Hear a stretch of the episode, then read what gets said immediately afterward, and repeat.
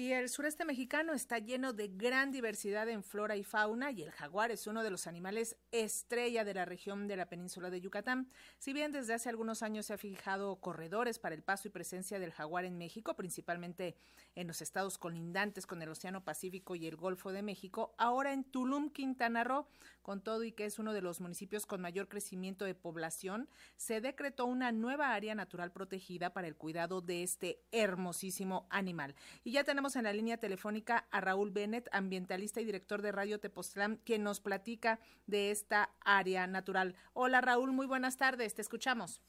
¿Qué tal, Lenica? Querida Lenica, buenas tardes, buenas tardes a todo el auditorio. Y pues tenemos una buena noticia para el viernes, ¿no? Porque ya tanta cosa, y es que se decretó esta área natural protegida, como, como bien dices, Lénica, y es eh, pues en el municipio de, de, Tulum. Tulum es uno de los municipios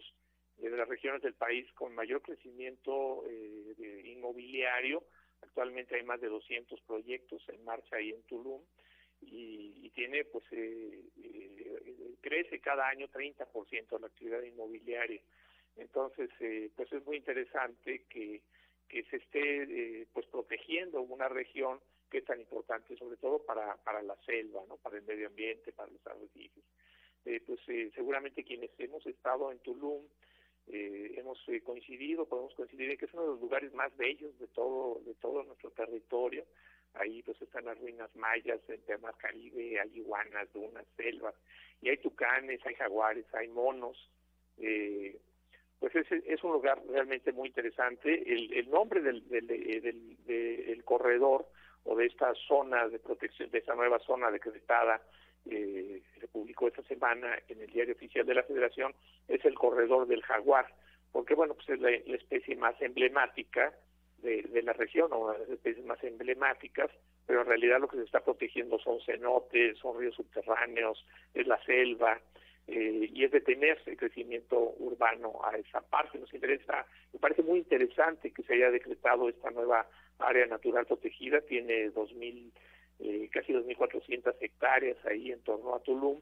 y pues es donde se encuentra el río, eh, un sistema de ríos subterráneos más eh, de los más importantes del mundo y estos ríos subterráneos eh, además nutren uno de los eh, de los arrecifes también más importantes del, del mundo que es el arrecife de Siancán. Eh, pues esta reserva, esta nueva reserva protege pues ruinas arqueológicas eh, en estas reservas se incluyen manglares, cenotes, ríos eh, y pues más de más de 560 especies de fauna se encuentran en esa en esa región. Entonces, bueno, pues hace unos días apenas en otro noticiario Pulso platicábamos sobre la clausura que impuso el gobierno federal a la mina de Calica, que está pues a, relativamente muy cerca de este nuevo corredor del jaguar en esa mina Calica se han dañado severamente eh, pues más de mil hectáreas también están autorizadas otras dos mil quinientas hectáreas se habían autorizado hace ya más de 25 años y durante todo este tiempo se han estado utilizando explosivos eh, pues de manera constante eh, se han contaminado los cenotes, se ha detenido el flujo de los ríos subterráneos y entonces si sumamos estas dos acciones la, eh, la eh, esta, este decreto del nuevo de la nueva área natural protegida del corredor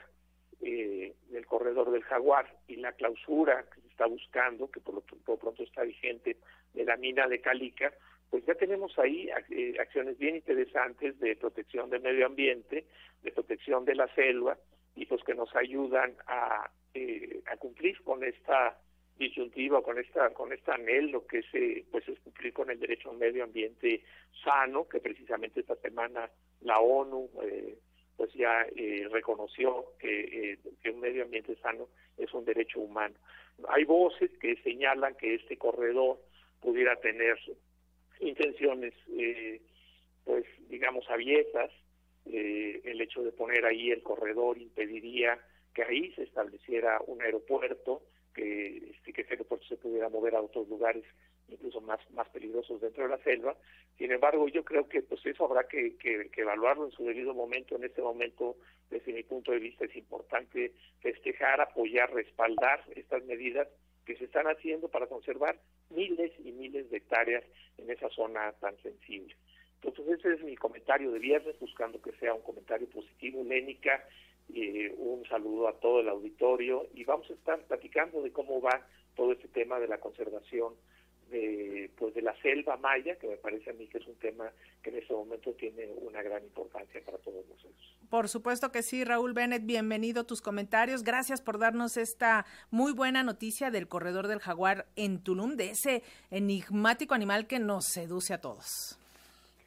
Un abrazo al auditorio y para ti, Lénica. Gracias, hasta luego, Raúl Bennett, ambientalista y director de Radio Tepoztlán.